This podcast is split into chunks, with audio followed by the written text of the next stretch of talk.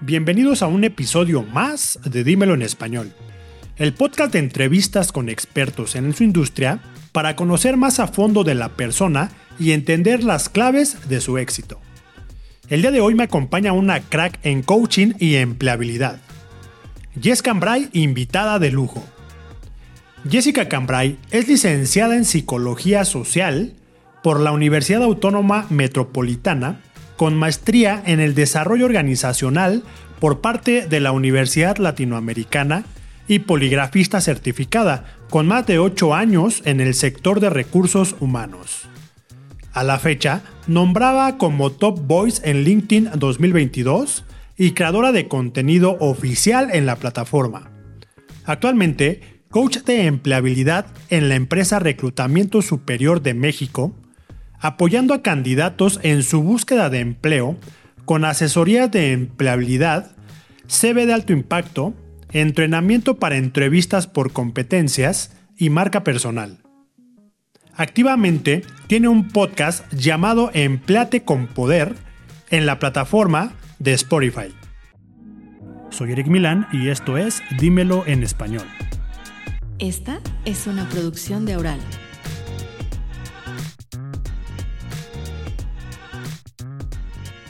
Pues bienvenida, Jess, a un episodio más de Dímelo en Español. Muchas gracias por aceptar la invitación.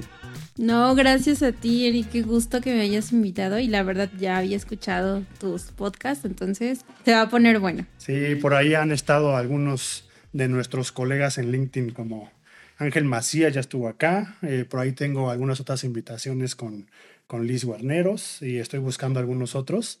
Eh, porque creo que hay mucha carnita que estar sacando en estos podcasts. Entonces, eh, seguramente muchos eh, hablan de cosas muy similares en el tema de reclutamiento, de la parte de LinkedIn, la parte de marca personal, pero siempre es importante como que tener varios puntos de vista con la intención de que la misma audiencia sepa pues hacia dónde, ¿no? Sí, justo. Fíjate que aunque sí varios, digamos, en esencia compartimos como las mismas ideas, cada uno tiene su perspectiva. Sí. Entonces, sí, por eso es que, de hecho, las audiencias que tenemos, cada uno sí son distintas. Entonces, esa es la parte, digamos, rica, enriquecedora de, de, conocer a, diversas personas que tienen un interés en común, que yo lo siento que es de eh, regresarle como la parte de calidez a recursos humanos, que entiendan que por eso se llaman recursos humanos. Totalmente. Oye, Jess, para empezar el podcast, vamos a ir primero a la parte personal. ¿Quién es Jess Cambrai, pero como persona? Todavía sin irnos a, todo lo que haces, que estaremos hablando de tu expertise en un momentito.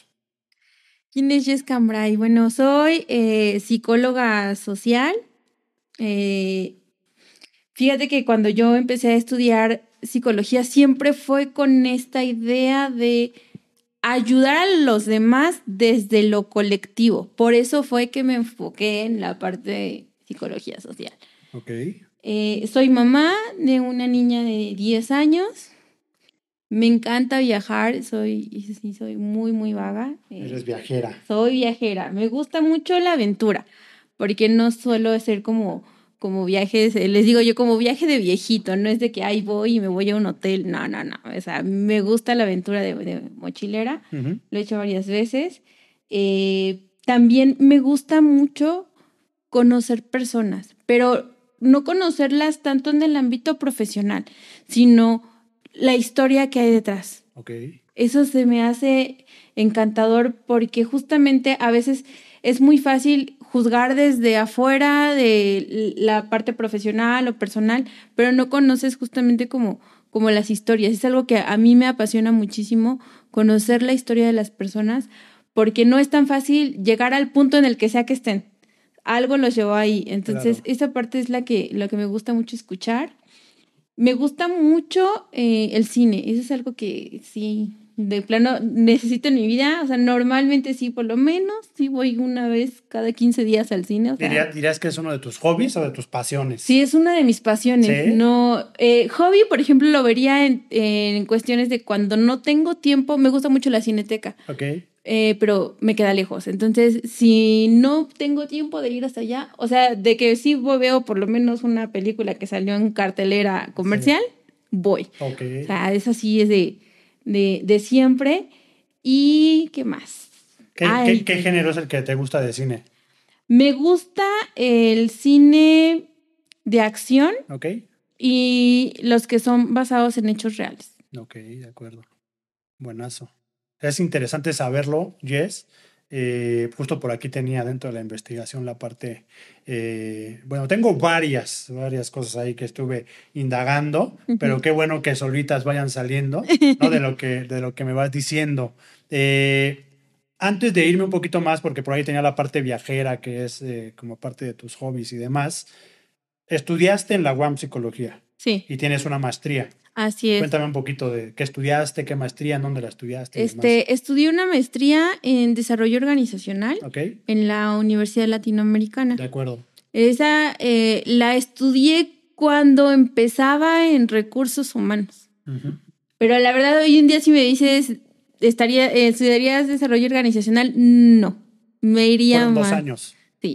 Me iría mucho más a otro tipo de, de maestría. Siento que el contenido que hago, la forma en la que ayudo a las personas, me servirían mejor otro tipo de recursos que lo que aprendí. Como de coaching o. Exacto. Claro. Sí.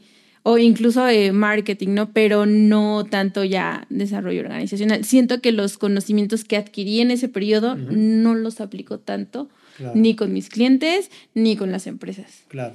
Y la parte de psicología, entiendo que hay varias. Así, yo, por ejemplo, estudié diseño gráfico. De diseño no hice absolutamente nada. Me fui más a la parte de marketing. Ujú. Pero de diseño, pues tienes mil y un abanicos de oportunidades como pues, el diseño estático, diseño en redes sociales, diseño de audio y video, diseño solamente de audio y demás. En parte psicológica o de la psicología, ¿a cuál te fuiste tú o cuántas hay o cómo, Ok. como para entender? No, sí, definitivamente hay muchísimas.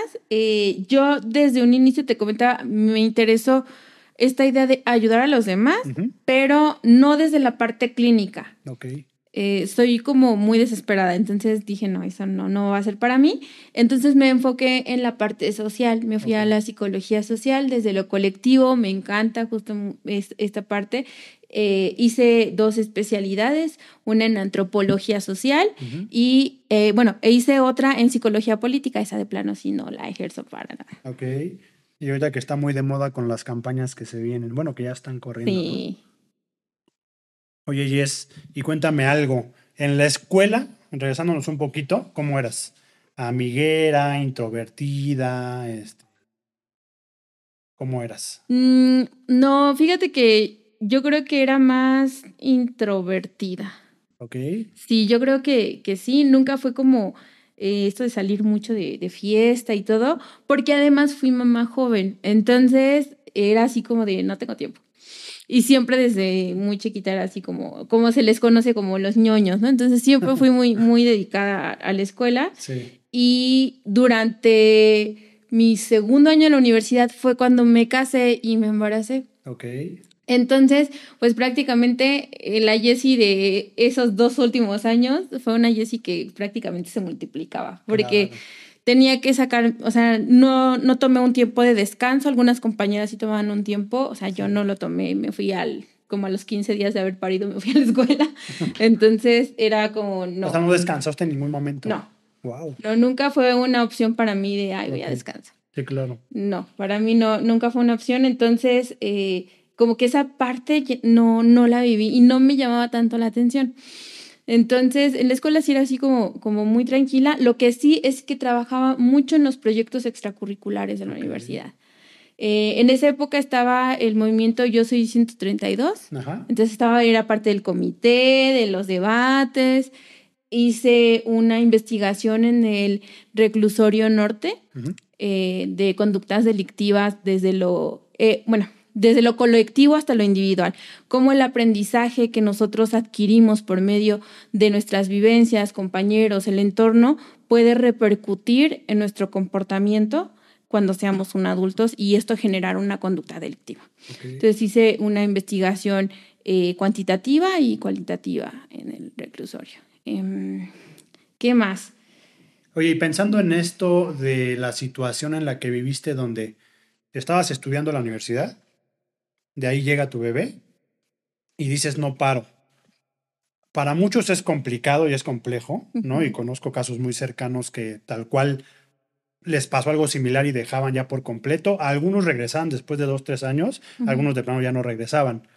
¿Cuál fue tu estrategia como para poder con todo esto? Porque pues, te volviste multitask entre mamá, eh, pareja, ¿no? Eh, la parte de estudiante, trabajo y mil cosas. O sea, ¿cuál fue tu estrategia para poder lograrlo, Liz?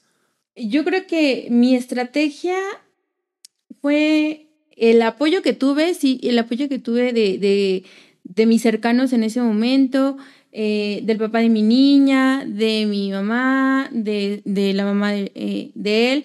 O sea, sí había como, como mucho apoyo en esta parte, pero también siento que algo que sí me ha eh, caracterizado mucho es que yo no lo llamo tanto como una cualidad, soy muy neurótica con las cosas que no puedo hacer. Entonces, si no puedo hacer algo, no creas de que, ya no puedo, pues ya mañana. O sea, mi mente está de, no pudiste, no pudiste. Entonces es algo que no me deja vivir en paz. Okay. Entonces lo que yo hacía era de intentar organizar mis horarios. Yo me iba a la universidad de 7 de la mañana a 6 y media de la tarde aproximadamente.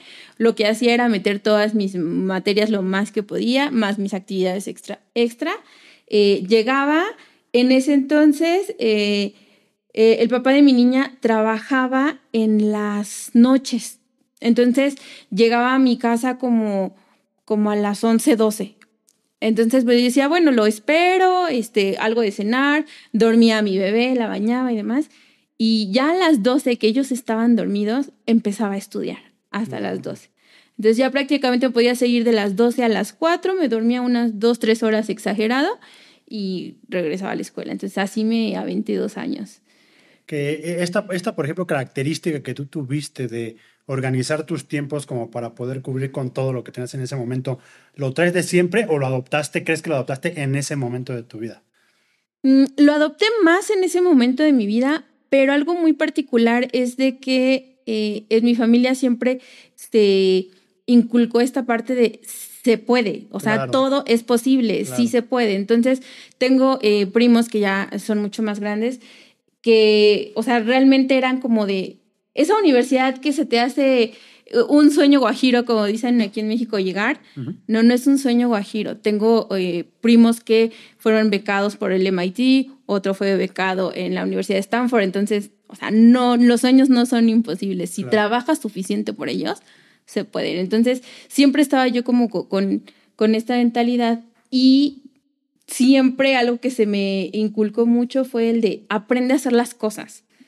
Entonces no era así como de, eh, ay, no, no vas a hacer este, nada, yo te, te hago las cosas de pequeño, eso, no. O sea, realmente mi mamá siempre de trabajar desde pequeña. Mi mamá es comerciante, entonces tiene eh, negocios de tintorerías y lavanderías. Entonces, una vez le, le, platicaba justamente a, a, un compañero, porque me hablaban esa de que es que sabes hacer muchas cosas y eres muy movida. Entonces le platicaba una anécdota en la cual operan a mi mamá cuando yo tenía como 10 años, pero eh, ella no podía atender su negocio. Okay. Eh, lo teníamos en la misma casa donde vivíamos, eh, vivíamos arriba y el local estaba abajo, ¿no? Entonces era una lavandería industrial. Sí. Y a mi mamá así como que en ese momento se le ocurrió, dice, pues Jessie ya sabe echar la ropa a la lavadora, sabe planchar, o sea, a esa edad yo ya sabía planchar y atender a las clientes. Entonces me dijo, pues en vez de pagarle a alguien, te voy a pagar a ti. Y a esa edad me bajaba mis 10 añitos a las 9 de la mañana, cerraba a las 5 de la tarde. Obviamente me ayudaban a bajar y subir la cortina del local, pero prácticamente yo estaba ahí todo ese tiempo. Entonces, o sea, sí vivo más de, o sea, es que así, o sea, tenías 10 años, atendías a los clientes, lavas la ropa, o sea, sí podías hacer las cosas, ¿no? Entonces, esta parte de, de mi familia que siempre me impulsaba de sí se puede, No, si no puedes es porque no quieres, ¿no? Entonces, sí ha sido como algo muy particular y que hoy en día, por ejemplo, en mi hija se lo, se lo replico, ¿no? O sea, sí se puede, o sea, no sea flojita, ándele, o sea, sí se puede, sí. Qué padre. Y fíjate que yo creo que muchos o muchas personas sufren eh, como que algunas eh, situaciones particulares en la vida, ¿no? A mí también me pasó. Eh, yo tuve que trabajar mientras estudiaba la carrera porque pues ya no dio la economía en la familia, entonces pues para poder estudiar yo tenía que trabajar, pagarme la universidad, porque en ese entonces pues a donde quería entrar pues no era una universidad eh, pública, ¿no? Entonces pues sí, me costó el doble quizás de muchos de mis compañeros que tal cual pues se las pagaban y salían 11, una de la tarde y hacían lo que querían y yo no, ¿no? Entonces justo algo que, que ahorita se me hizo mucha coincidencia es que yo también, yo trabajaba de 2 de la tarde hasta las 10 de la noche. A tu casa llegaba como a las 11, 11 y media de la noche, llegaba, cenaba algo, porque pues eran mucho, muchas horas sin comer y como por ahí de las 12, 12 y media yo ya estaba libre para ahora sí hacer las tareas del día siguiente. Entonces, pues me ponía a hacer mis tareas y aparte como estudié diseño, pues era donde más sufriera cuando me dejaban algo de 3D mm. o de video, porque era esperar el render que tardaba dos, tres horas y no se podía pausar la compu porque si no se pausaba y tenías que volver a empezar.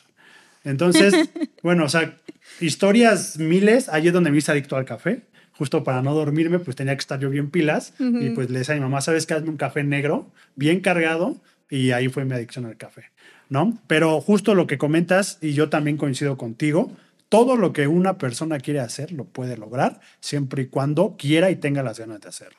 No, no hay limitantes para nada y creo que eso es algo primordial y que a veces como que nos falta y no por el país o por las personas que haya dentro de México, sino simplemente creo que falta mucho coaching y asesoría de personas que te digan, a ver, ¿por qué no puedes? ¿no? O cuál es la limitante, porque a veces nada son simplemente bloqueos que tenemos de la niñez, de la infancia, de algo que vivimos, entonces solitos los traemos sin quizás darnos cuenta de que los teníamos, ¿no? Sí, es correcto. Muchas cosas eh, pasan así con, justamente con, con los asesorados que llego a tener a veces solo es eso, es un bloqueo. Creen que no pueden o, o están muy necesitados. Es que no me sale, no me sale. Claro. Entonces es como de, no, espérate, o sea, sí, sí te sale, solo hay que quitarte este, este bloqueo. Tenía un, un asesorado que, que, es músico. Eh, en ese caso, algo muy particular que, que él me decía es que yo ya me sé, no sé, tantas canciones, mi cerebro ya no se puede aprender más. O sea, ya, y ya no sacaba más canciones, no podía eh, justamente eh, llegar a, a, esta parte de la composición porque, o sea, ya él decía que su cerebro no podía. Yo, ¿de dónde sacas que tu cerebro ya no puede? O sea, y entonces es justamente que la otra persona vea que sí, o sea, hay otras alternativas, pero te estresas. También incluso los tabú que existen sobre estas ideas que vienen de la familia, amigos, cómo me ven las demás. Entonces, sí es un tema importante. Claro, y, que fíjate que ahorita comentas algo bien importante que también yo coincido con eso, de pues, con las personas que te juntas, vas a hacer una réplica de ellos. Si las personas que te juntas son exitosos, son trabajadores, eh, viajan mucho y consiguen mil cosas, pues seguramente tú vas a hacer... Eh, escuché apenas en una conferencia que, que escuché, no recuerdo de, de qué evento, en donde decía, si son cuatro personas, tú eres una de esas cuatro, una de ellas, y las tres son exitosas, tú vas a ser el cuarto exitoso. Exacto. Pero si vamos a la contra de que esos tres pues, son idiotas, flojos, lo que sea, tú vas a ser el cuarto de esos mismos. ¿no? Entonces también tiene mucho que ver con el tema de los círculos sociales con los que te desenvuelves. No quiere decir que dejes para siempre el pues hablarle a amigos, familia y demás, pero simplemente quizás sí saber las prioridades y sobre todo los porcentajes de tiempo que puedes dedicarle a personas que te pueden dejar más, ¿no? Parte de la filosofía de vida que yo tengo es, júntate con personas que te sumen, porque es eh, lo que te va a beneficiar más para todo lo que quieras conseguir, ¿no? Así es, y es justamente esta apertura de, de querer conocer y aprender de otras personas. Recordemos que no es de que yo ya lo sé todo, porque sí hay personas en la vida que luego son así, no. O sea, no sabemos todo, siempre va a llegar alguien que nos puede enseñar y del que podemos aprender cosas muy diversas. Yo, eh, justamente de la red de LinkedIn, he aprendido de personas muchísimo, muchísimo. O sea, realmente eh, la Jessie de hace cuatro años no es la misma con los conocimientos que tengo hoy en día. Entonces, y eso es por el círculo de personas con las que me he desenvuelto, con las que he colaborado. Entonces, claro que sí influye y en lo positivo. Claro. Oye, y regresando al tema de los hobbies y de que te gusta mucho viajar, pensando en lo que comentabas de puedes lograr lo que sea siempre y cuando pues, te lo propongas, ¿no? Muchas de la gente no sale, por ejemplo, de los mismos viajes que tiene muy locales. Y luego el irte a otro país a veces lo ves tan complejo y complicado, cuando en realidad no lo es. Yo sé que a ti te gusta mucho viajar y que has viajado por el mundo. Cuéntame una experiencia de, de viaje que te haya pasado y que quizás, no sé, cinco años atrás de que lo hicieras, no te lo imaginabas o jamás pensaste estar ahí, pero como transmitiendo un poquito ese pensamiento de el querer se puede y que nuestro mundo y nuestro conocimiento no nada más acaba en un circuito bien pequeñito, ¿no? Sino que hay más culturas, más idiosincrasias, ¿no? Un poquito más de todo como para poder lograr mil cosas. Pues fíjate que eh, una de las partes importantes fue como el tema de género. El que yo cuando dije me voy a ir a Europa, me fui un mes, y fue de, bueno, me voy a ir, pero me voy sola. Ok. Y, o sea, mis papás, es que, te, pues, ¿qué tal si te pasa algo? Y yo, pues, me puede pasar lo mismo igual si salgo aquí en la calle. Entonces, o sea, me voy a ir. Bueno, pues está bien, ¿no? Entonces, me voy, pero justamente con, con, con, estos temores de que, pues, que voy a estar sola, que, pero dije, bueno, o sea, tengo que, que intentarlo iba yo con una idea de que, bueno, porque, un, porque hablas inglés, este, no hay ningún problema y te vas a poder comunicar. Yo llegué a Roma y realmente en una gran parte de Italia no les gusta el inglés, o sea, no hablan inglés. Entonces yo llegaba y no, pues, no me podían ayudar en muchas cosas, ¿no? Entonces dije, no puedo estar así como sin comunicarme con la gente. Porque sin disfrutar tu viaje, Me voy a aburrir, ¿quién me va a ayudar? Entonces como que al principio me estresé y dije, no, a ver, espera.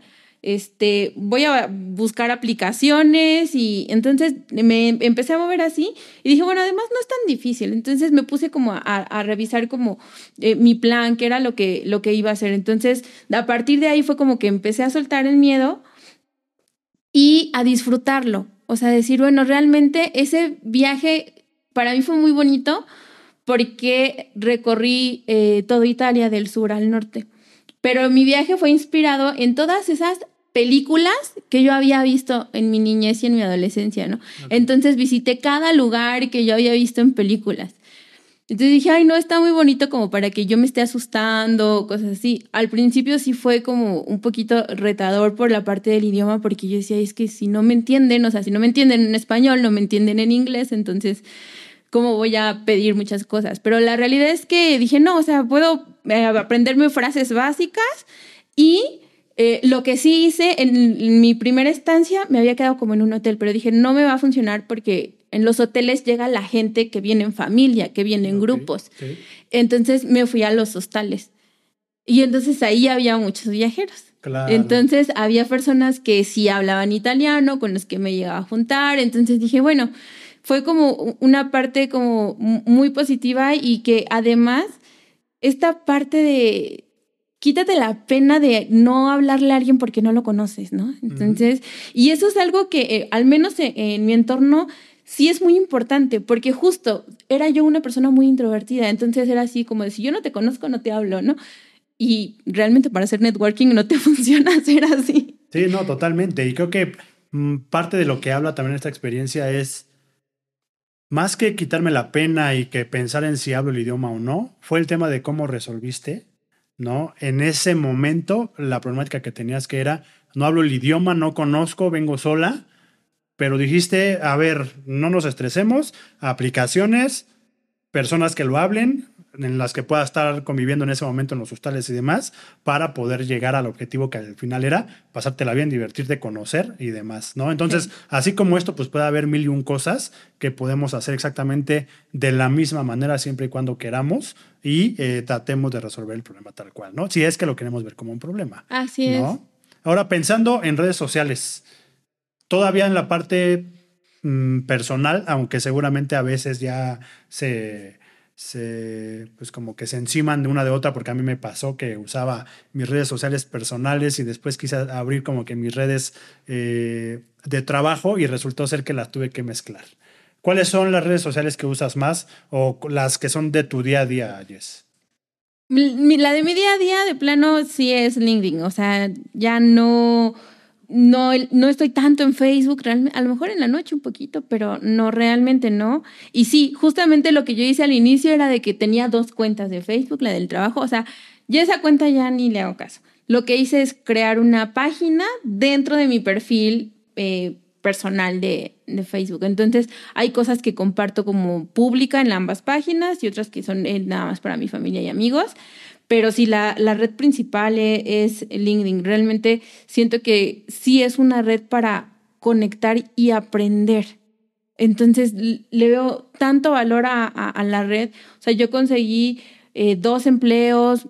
Bueno, ya después de eso eh, decidí emprender. Entonces, no, definitivamente es una red que, sí te cambia la vida. Y, y lo he podido como platicar con, con otras personas que, que trabajan igual eh, creando contenido y teniendo esta parte y, y sí te cambia la forma tan solo eh, en la que quieres trabajar, el objetivo que quieres a mediano o largo plazo. O sea, sí lo cambias y es algo que me gusta. Entonces, pues realmente ya así como que no lo veo como parte de mi trabajo en LinkedIn, o sea, me encuentro cosas como muy divertidas, artículos, los debates.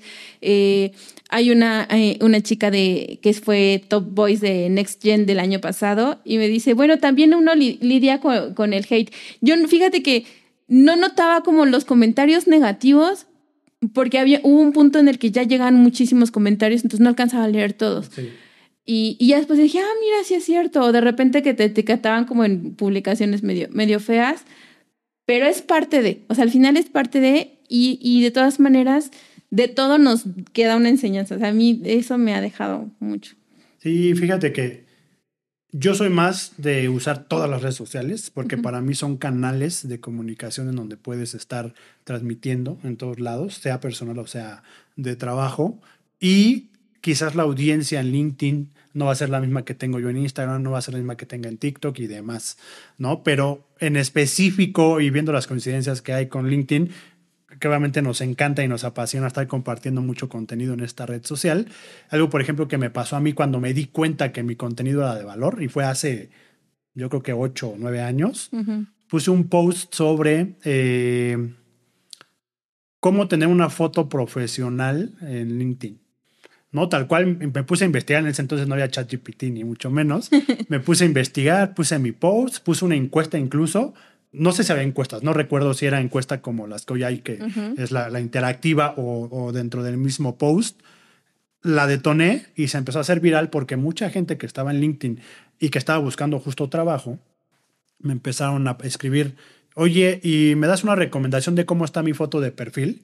Entonces, en algún momento yo como que decía, pues yo no soy nadie como para recomendarte pues, qué te puedes poner o cómo te puedes vestir. Pero de acuerdo a la investigación que había hecho y lo que puse en el post, como que la gente lo reconoció y dijo, me hace sentido lo que está diciendo este cuate, ¿no? Y pues mi foto de perfil, pues quizás no era la mejor, pero al menos hacía un poquito de sentido con lo que yo decía en el post. Entonces lo que empecé a hacer, y me acuerdo mucho, es que me metía a cada comentario que me hacían a su perfil y entonces revisaba la foto, ¿no? Y había las que pues hacían su intento, la verdad, de tener una foto profesional, como veo otras que de plano eran casi casi tomadas de Facebook, la selfie en la playa. Entonces, pues yo les hacía mis recomendaciones a lo que yo esperaba y demás. Entonces, fue como que mi primer post que se hizo como medio viral y que eso me dio la idea de decir, pues claro, igual y la gente necesita más contenido de valor por cada red social y que de ahí, bueno, pues ya después de unos años, hace dos años fue que me hacen creador de contenido acá en la plataforma, pero bueno, esta ya es otra historia, pero recuerdo mucho ahorita, como lo comentas, de, pues LinkedIn es una red que hoy más que nunca ya se volvió una red donde ves memes, donde ves este... Eh, cosas personales, logros y demás, pero que a fin de cuentas sigue siendo la red profesional por excelencia y que tenemos que tener sí o sí todos, ¿no? Sí. Sí, no, definitivamente. O sea, eh, LinkedIn, además que eh, nos funciona como una parte para poder conectar, también tiene herramientas de aprendizaje. Entonces, sí, o sea, se le, se le saca mucho eh, beneficio a la plataforma. Sí, totalmente. Y pensando en podcast, que estamos ahorita en uno, en el más exitoso de marketing digital. Este, ¿Cuáles son algunos de los podcasts que escuchas a diario? Yes. Mira, de los podcasts que escucho eh, a diario, me gusta mucho el de Se Regalan Dudas, el Más Allá del Rosa de Jessica Fernández. Y también me gusta uno que se llama eh, Día a Morir, es de Diego Dreyfus. Ok. Eh, y me gustan mucho eh, esos. y me gustaba mucho y lo quitaron. El de privadas de la libertad de, de Saskia, digo, o sea, mi parte de psicología sigue, como, sigue mucho ese tipo de, de contenido. Son como los que me, me gustan mucho, pero estos otros que, que hacen como esta parte de conciencia social. Porque prácticamente fue lo que, una de las partes que me motivó a, a dejar de trabajar por una empresa y emprender. O sea, porque yo veía que hace falta conciencia, hace falta criterio, entonces si no quieres eso, cámbialo. Si no te gusta donde estás, muévete, ¿no? Entonces, hay cosas que llegamos a normalizar.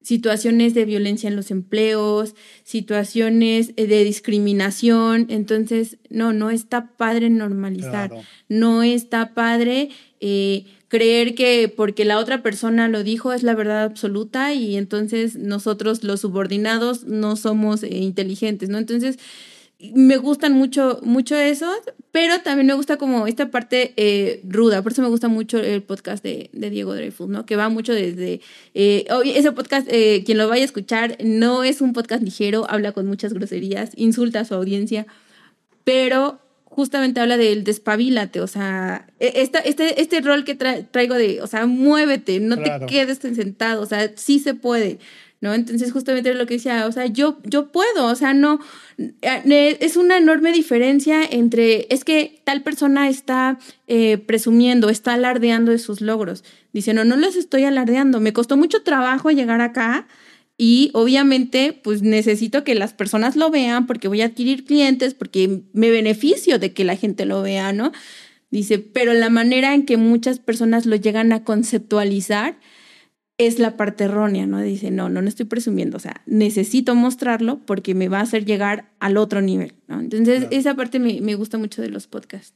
Que Fíjate que ahorita que comentas esto, Jess, algo que percibo y que yo lo veo de la misma manera es, hay redes sociales y contemplando un podcast como una red social, aunque no lo sea, simplemente es un canal distinto, un formato distinto, en donde, así como LinkedIn quizás, lo ocupamos para aprender nuevas cosas, para sentirnos inspirados, ¿no? Para fortalecer algunas otras, ¿no? Ahorita que me comentas el tema de uno de estos podcasts que para mí son mis favoritos, pues me hizo a poder dejar mis empleos de años y emprender, ¿no? Entonces, te funciona a ti como un canal motivador para tomar X decisión, ¿no? La parte, por ejemplo, de, de Diego, en donde dices, es un cuate bien motivador y que lo escuchas y, te enciende y tú quieres hacer más y demás, pues también volvemos a la misma parte de que me está funcionando para yo lograr ciertas cosas, ¿no? Yo, por ejemplo, escucho muchos de marketing digital, de entrevistas, justo para estar fortaleciendo eh, pues, las entrevistas que hago, ¿no? Estar tomando algunas ideas. Hay uno que se llama Era Digital, que es un chavo peruano que la verdad es bastante bueno, eh, y entrevista por ahí a emprendedores, pero volvemos a lo mismo, ¿no? A fin de cuentas son los nuevos métodos o las nuevas formas de poder em- eh, aprender algo que sea de forma ligera y que quizás no sea como lo estructurado que nosotros ya veníamos acostumbrados de el libro de texto, Sí. no, y ahora vete a la biblioteca, no, y ahora escucha al profesor y que lo que te digan tal cual es eso, sino más bien creo que hoy por eso creo que son tan exitosos los audiolibros, porque a pesar de que prácticamente es un libro eh, más, pero en un formato distinto, pues ya como que te transmite desde la voz, desde la intención y desde quien te lo está contando, ¿no? Entonces, Sí. yo soy un fiel creyente de que el podcast va a ser un formato que va a exponenciarse en México en próximos meses brutalmente, Sí. ¿no? En Estados Unidos ya lo es, obviamente, y aquí apenas va en pininos, pero eh, que quizás quien todavía no esté, y seguramente coincidirá así, ojalá y la audiencia que nos esté viendo y escuchando vayan a escuchar el tuyo como sigan escuchando el mío, eh, pues va a ser algo que tienen, y más que estar escuchando y buscando algunos otros, pues incluso hasta desarrollarlo. Porque hoy que pasa lo mismo que pasa en LinkedIn. Son poquitos los creadores o las personas que en verdad hacen contenido y en podcast va a pasar exactamente lo mismo. Van a ser muy pocos las personas que expongan y hoy nosotros pensando en que ya tenemos ese know-how de cómo generar contenido y construirlo, es fácil replicarlo en otros formatos. Sí. A diferencia de quien no lo hace, y el empezar con uno les cuesta y si de repente les hablas de ahora pon cámaras y pon micrófonos, pues les cuesta el triple, ¿no? Sí. No, y, y, que realmente sí es como, como retador porque em, empieza como esta parte del miedo. Cuando yo empecé con, con mi podcast era de, ¿y es que cómo lo voy a hacer? Es que no, no sé cómo lo voy a subir y cómo se va a llamar y, y yo voy a hablar sola. Entonces era así como tenía muchas dudas, pero dije, no, o sea, si al final hago lives en LinkedIn y en Facebook, entonces digo, pues, pues es lo mismo, me voy a grabar y, pero pues ya con colaboraciones, ¿no? Ya invitando a, a estas personas. Y justamente la dinámica de, del podcast es de que no, no lo estás viendo o escuchando desde yo soy el experto y mi verdad es la verdad absoluta, sino que realmente es siempre e, esta dinámica de que sean más personas es, es enriquecedora, ¿no? Porque es un debate de sí, sí estoy de acuerdo, no estoy de acuerdo, vi en un artículo que decía esto, entonces al final eh, la persona que está escuchando es de, bueno, me puedo quedar con la versión que dijo X persona, a lo mejor la otra no coincido, pero con esta persona sí, ¿no? Entonces, es, esa es la parte, digamos, divertida de, del podcast, porque realmente sí entretiene eh, la dinámica de cómo se va dando la conversación. Sí, y la, en la forma en la que puedes conseguir la información, que quizás no es la misma, aunque la leas con alguien en un tono súper amigable, ¿no? Eh, yo, por ejemplo, quizás yo desde hace mucho hacía podcast sin darme cuenta, eh, yo ofrecía un servicio de... Había una situación de reputación de marca en una empresa. Entonces yo era el encargado de estar viendo esa parte, ¿no? De mercadotecnia, redes sociales y demás. Entonces llega esta parte de reputación de marca que fue afectada negativamente. Entonces, ¿qué teníamos que hacer? Pues implementar toda la parte de la escucha o el social listening. Implementamos, entonces empezamos a ver los, los comentarios negativos que había en ese momento, identificamos las palabras claves o las famosas keywords. Entonces ya sabíamos lo que teníamos que estar buscando para saber si están hablando bien o mal. Entonces, una vez que lo teníamos, teníamos ahora que investigar qué notas, qué redes sociales, qué usuarios, qué personas estaban hablando de esto para saber pues en dónde teníamos que hacer esta estrategia de contención. Pero por esta misma problemática negativa en tema de comentarios, teníamos que monitorear a diario las noticias que se dijeran de las palabras claves. Entonces, ¿qué sucedió? Que a mí me mandaban un reporte de todas las notas con estas palabras claves diario. Entonces, ¿yo qué tenía que hacer? Lo recibía y me tenía que echar todas las notas, que a veces eran 20, para ver qué hablaban y si eran negativas o positivas y demás, porque obviamente a ellos no les daba la vida para filtrarlo, entonces me la mandaban y yo las tenía que hacer y de ahí hacía un resumen ejecutivo y yo lo mandaba a los directivos de la empresa para que ellos lo pudieran ver a ver cómo estábamos, ¿no? Entonces, si lo vemos en tiempos que hoy es súper valioso, pues no, o sea, no era, no era un factor indispensable como para tenerlo así. Entonces, ¿qué fue lo que hice? A esta agencia que es la que me ayudaba con esto, eh, de lo que ya nos mandaban de las notas, les dijimos, ok, ahora la chamba de filtrar va a ser de ustedes. Entonces, me van a hacer el listado de notas, las van a leer, van a ver cuáles son negativas, cuáles son positivas o cuáles son las más relevantes. Y ya que las tengamos, los directivos, si se las mando, quizás ellos tienen su agenda súper ocupada, muy ocupada. Entonces hay que hacerlo ligerito. ¿Y cómo lo vamos a hacer? En una nota de voz de WhatsApp, vamos a leer las notas, vamos a hacer un resumen de cada una de ellas para que al menos en el carro o en el baño o en donde estén, se lo echen en un minuto y medio, pero ya sepan de qué fue el reporte diario. ¿no? Entonces, por eso es que te digo que quizás el tema del podcast y de noticias, ya como el formato que tengo hoy de marketing en corto, lo tengo muy como tratar de explicar la nota ligerita y sin tanto rollo. Prácticamente era lo que yo pedía y creo que funcionó bastante bien. Al día de hoy se implementa, ¿no? Pero justo son esas posibilidades que tenemos como para poder adaptar ciertas cosas que hacemos hoy en día, pero de forma automatizada o lo más ligero posible, como hoy lo es un podcast, ¿no? Así es, y además es una forma de optimizar la información. Sí. Es increíble. Totalmente. Oye, Jess, y por ahí veía que de las malas experiencias que pudiste haber tenido en tu clima laboral en algunas empresas que tuviste, fue que nació la parte de poder emprender. Cuéntanos esta historia. Ay, es que fíjate que em, cuando yo salí de la eh, universidad, como que luego, luego me encontré como cosas negativas, ¿no? Trabajé en una institución de gobierno y luego, luego eran como me hacían firmar documentos extraños, este, tenía que hacer como eh, pruebas psicométricas y me decían, ah, di que sí vino esta persona y firma el reporte. Y yo, pero no vino a hacer la prueba. y yo sí, no, entonces no me gustó.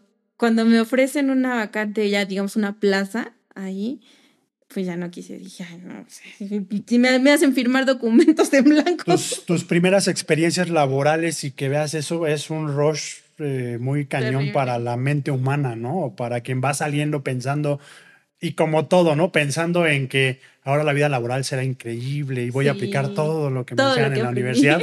Toma dos, llegas a empresas como estas y dices, ¿qué onda, no? Sí.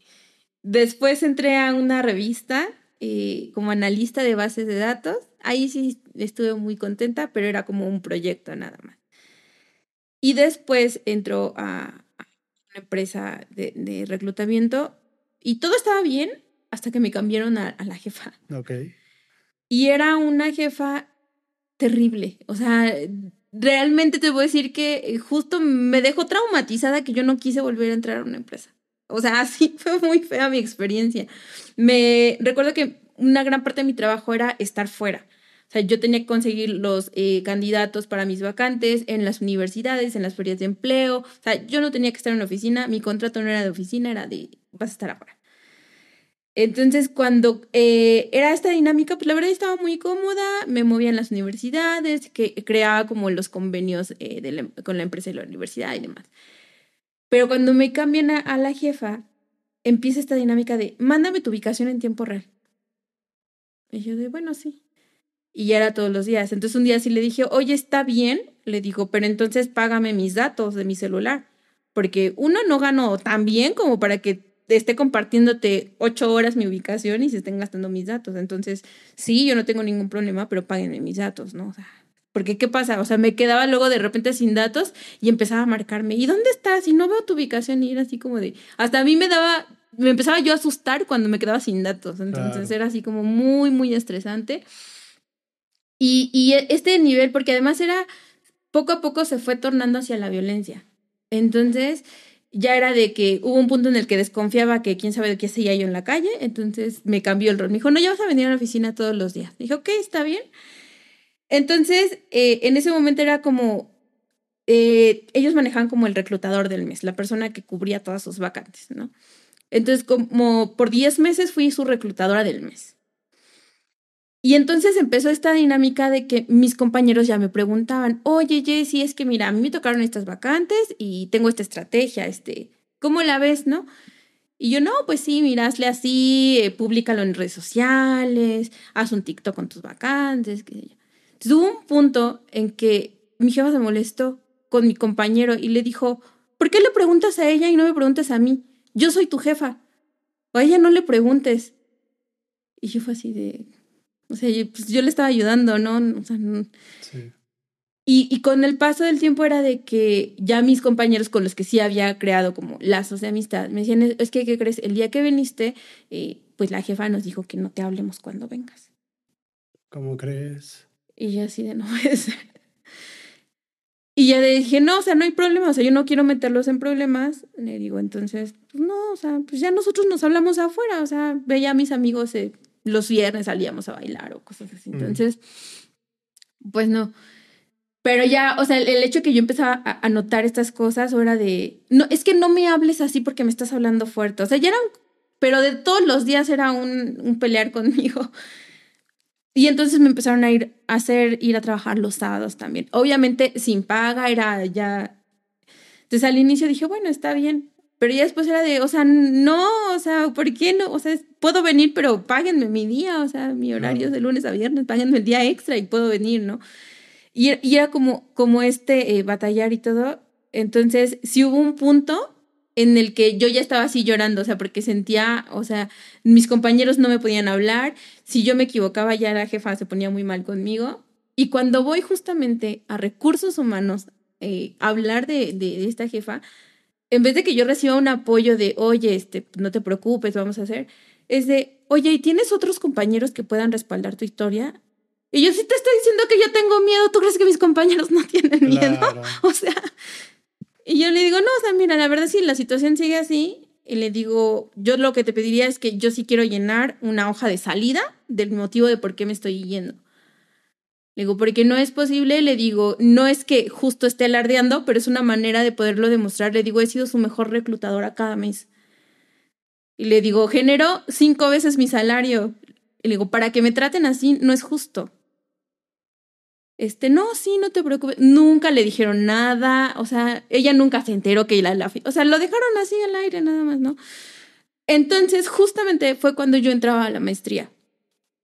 Y yo dije, o sea, no voy a perder eh, mi tiempo yendo a ese empleo donde no me valoran y de la maestría era los sábados. Entonces dije, pues la verdad ya, me voy. Entonces eh, junté a lo que era pues mi jefa y su jefe y les dije, ¿sabes qué? Es mi último, mi último día de trabajo. Y me dijeron, este, ¿pero por qué o qué? Y le digo, bueno, creo que saben por qué. Le digo, no me gusta la forma en la que se me está tratando. Le digo, no me considero valorada dentro de la empresa. Entonces, la verdad, ya no quiero estar aquí. Le digo, no vale, le digo, la pena, ni el sufrimiento, ni las horas. Le digo, debería de ser un lugar donde yo esté disfrutando y yo estoy sufriendo.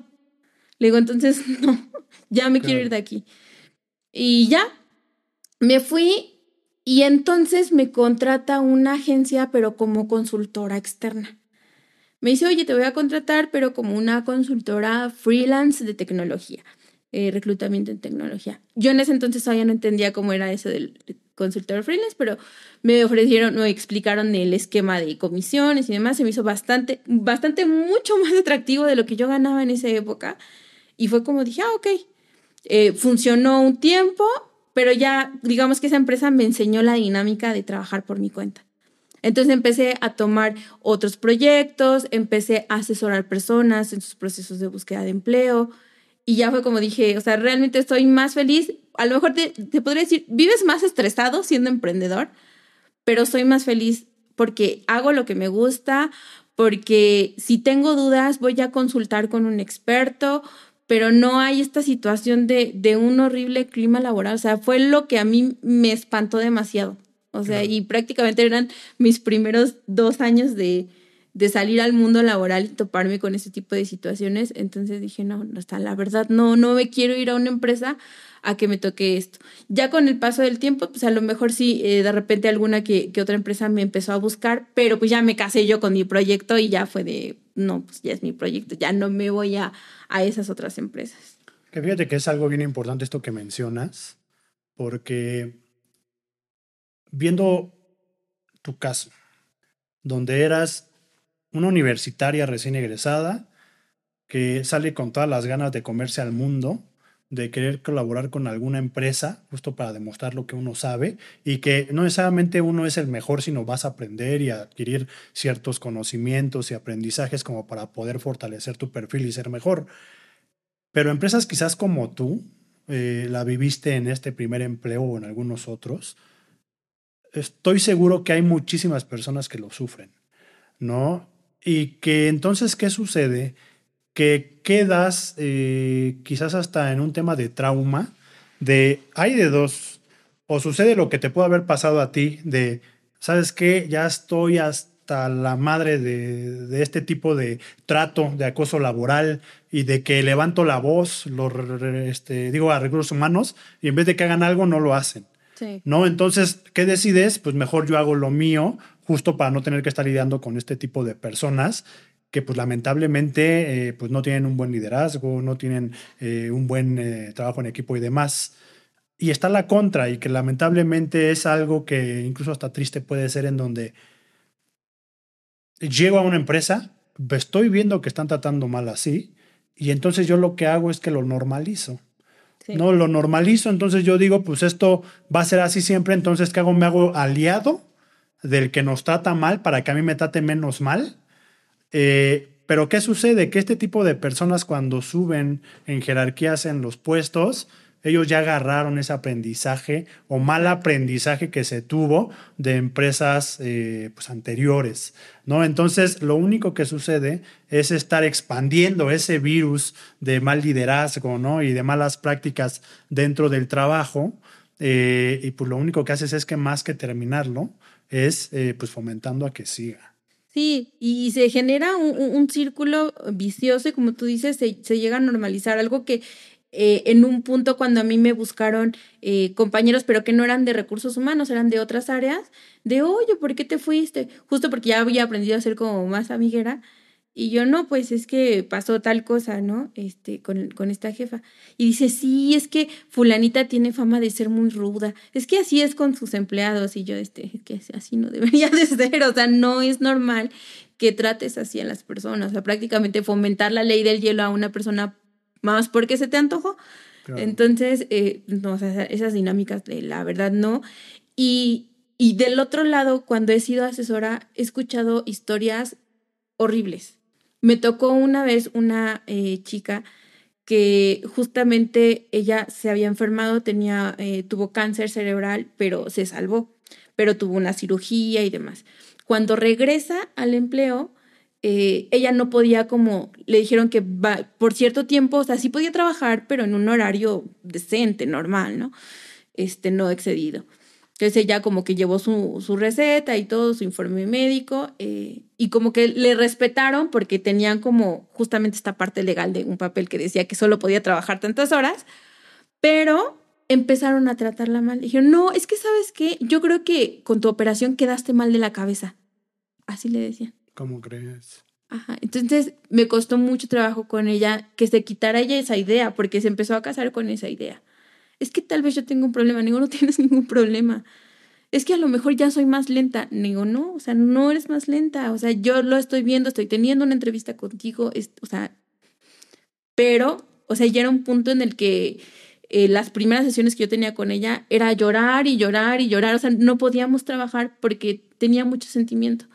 Entonces, ¿cómo es posible que el lugar donde estamos más horas justamente fomente este tipo de violencia? Claro, sí, no, y es algo que no debe normalizarse. Si es que este podcast eh, llega a audiencia que está en esa situación, eh, o que quizás eres una persona que quizás traes esas prácticas que aprendiste y que pensabas que quizás eran buenas, pues es momento también de aterrizar y decir qué es lo que puede estar bien dentro del trabajo en la parte de liderazgo y lo que de plano, pues no, ¿no? Porque más que ayudar vas a estar perjudicando quizás a otros, ¿no? Eh, experiencias creo que todos hemos tenido un millón. Eh, a veces justo no se sabe todo lo que puede haber en el tema de los trabajos, eh, este tipo de acosos laborales, este tipo de malos tratos, porque mucha gente tiene miedo de alzar la voz o de decir, las experiencias que está teniendo. ¿Por qué? Porque lamentablemente la mayoría, si no es que todos trabajamos por necesidad. Y a veces pensamos que el no alzar la voz o el no eh, decir quizás las situaciones que tenemos, pues nos va a perjudicar más que todo lo contrario. ¿no? Pero creo que es un tema que sí se tiene que platicar, que hablar eh, y sobre todo pues que tratar de darle la vuelta como para poder hacer un bien a, pues, a otras personas. Así es, que las empresas se deben de, capacitar en esta cuestión de riesgos psicosociales, o sea, que deban de entender que deben de procurar el bienestar del empleado. Sí, totalmente. Buenísimo. Eh, pues te voy a hacer una pregunta, Jess, para pasar ahora hacia la parte profesional de lleno. Ok. ¿Te has buscado en Google o hoy te has buscado en ChatGPT o le has preguntado por ti en ChatGPT? Fíjate, sí me he buscado en Google, pero no me he buscado en ChatGPT. Qué Todavía curioso. No. Todavía no. En Google sí. Pero ¿Y cómo apareces en Google? En Google aparecen muchos videos míos, muchísimos. Eh, aparecen los artículos donde me han llegado a citar en algunas eh, revistas y como 15 páginas de post de LinkedIn. Entonces, es como lo, lo, que he llegado a encontrar. Incluso en algún momento me encontré una caricatura mía. Yo pensaba que, que, dije, no, es una caricatura, va a ser una nota fea o algo así, pero no, todo lo contrario, era así como, me habían puesto como una capita como de, de heroína, de la voz de las personas que están en búsqueda de empleo. Se hizo muy, muy bonito. Yo creo que se, esa caricatura se le hizo como dos o tres años, se hizo muy bonita. Sí. Nomás hasta heroína ahora en las caricaturas eres. Qué padre. Te pregunto esto y le hago la pregunta a todos mis invitados, porque... Eh, y es algo que platicaba con Ángel Macías, que también estuvo de este lado, y que seguramente tú y ahorita vamos a andar un poquito más en esto. Eh, las inteligencias artificiales están tremendas hoy en día. se siguen posicionando, se siguen automatizando más, eh, cada vez hay más, empieza a haber más integraciones, ¿no? Entonces, eh, y creo que coincidirás conmigo, la parte de tener marca personal, sobre todo marca personal digital, hablando en digital, creo que es fundamental siempre digo hoy en día, pero mi hoy en día ha sido desde hace años el decirle a la gente, tienes que estar presente en redes sociales, tienes que fortalecer tu marca personal digital, porque si no, no vas a existir. Quizás en dos, tres años atrás era un poco irrelevante si lo quieres ver de esa manera. Hoy más que nunca, ya como lo veo yo en la parte digital, quien va a decidir si te quedas en una posición, si eres tú la agencia para tal empresa, si eres tú la empresa para tal servicio, pues no va a ser ni siquiera una persona, va a ser una inteligencia artificial que se va a basar en las palabras claves, en las keywords, en las notas, en los comentarios, en todas las estrellitas que te puedan poner o no como un, una calificación, una validación. Entonces, no sé qué pienses de esto, Liz, eh, Jess, perdón, eh, porque tal cual creo que es indispensable estar sí o sí presente en digital para poder venderte mejor. Claro que sí, absolutamente, tienes toda la razón. Es muy importante trabajar sobre nuestra marca personal, como tú dices, eh, digital, pero algo que yo eh, publico mucho eh, en LinkedIn es de que no solamente tu marca personal, sino enfocarla tu marca personal como un factor diferenciador, porque al final del día, como tú, hay 40 perfiles más, ¿no? Entonces, ¿qué te hace a ti especial? ¿Qué conocimientos en particular tú tienes que otras personas no lo tienen? Y desde ahí generar tu contenido. A lo mejor, digo, no todos son creadores de contenido, ¿no? Pero a lo mejor si tú estás expresando alguna opinión en un post que viste en LinkedIn, ¿ok? Hazlo desde tu expertise, desde esa parte que tú tienes muy particular, que, que sabes que puedes opinar y demás. Algo que a mí, por ejemplo, al inicio me había funcionado mucho es de que yo traía como mucha esta parte de eh, investigación porque en la universidad hice mucha investigación, ¿no? Entonces era de que yo muy, eh, al, inicio lo veía así, yo muy ñoña publicando mi, mi, post, pero con todas mis referencias bibliográficas, ¿no? Y, y entonces empecé a notar que, que, las personas me escribían, oye, la otra vez leí el artículo que visitaste en tal y estaba súper padre, o sea, entonces justamente este eh, este camino al inicio fue la forma en la que me fui diferenciando de a lo mejor de algunos eh, otros perfiles que, que publicaban contenido de, de, recursos humanos, pero yo mi particularidad era que lo respaldaba con artículos, con estudios que yo ya había leído en otros lados. Entonces, siempre crear esta marca, pero justo siendo un factor diferenciador. Y por favor, no se vale andar copiándolos, porque es algo que... Primero, poco a poco te vas quemando en las redes. Y algo muy importante, no solamente eso, cuidar nuestra marca personal. Porque lo que nosotros hacemos en Internet se queda en Internet. Aunque tú lo borres, alguien ya le tomó un screenshot, algo se quedó guardado por ahí. Entonces, tengamos mucho cuidado. En LinkedIn luego suele suceder ese tipo de, de, situaciones de que si no estás de acuerdo, insultas a la persona en LinkedIn, ¿no? Y no, o sea, la verdad que no. Algo muy popular que yo vi y justamente fue apenas, creo que a muchos nos pasó, fue cuando todos hicimos como un post de... ¿Puedes dar un chasquido ya? Es que no sé dar chasquido. O, habla, habla, ah, ya, ya. Hola, hola. Ya, se el típico. Okay.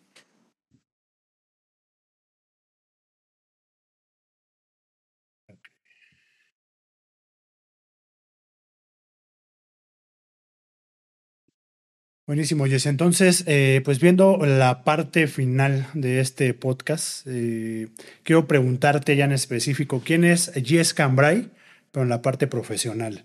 Y más que en la parte profesional, eh, ahorita yo traigo algunas como que palabras claves de la investigación que hice, en donde pues la parte de Top Voice en LinkedIn, la parte de que trabajaste en dos empresas por ahí eh, referente a eh, management, coaching y reclutamiento, ¿no? Eh, quiero saber en específico hoy cómo haces para ayudar a las personas y que seguramente ahorita vamos a ahondar más en ello para conseguir los objetivos que tienen en específico de la parte de empleabilidad. Vale.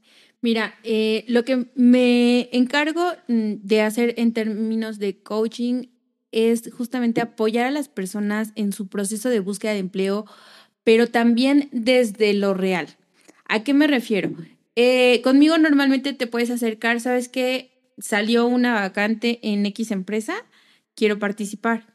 Entonces, antes de decirte, uy, sí, fíjate, sí, vamos a... No, no, no. Eh, hago lo que es una sesión de un diagnóstico para poder verificar que realmente tu perfil hace match con la vacante. Y si sí, entonces digo, ¿sabes qué? Sí, pero hay que prepararte, ¿no? O sea, no vas a ir a postularte nada más así, no vas a ir a una entrevista nada más así, ¿no? Entonces ya me encargo como justo de eh, tomar estas herramientas que la gente ya tiene, pero que a lo mejor no las puede visibilizar, ¿no?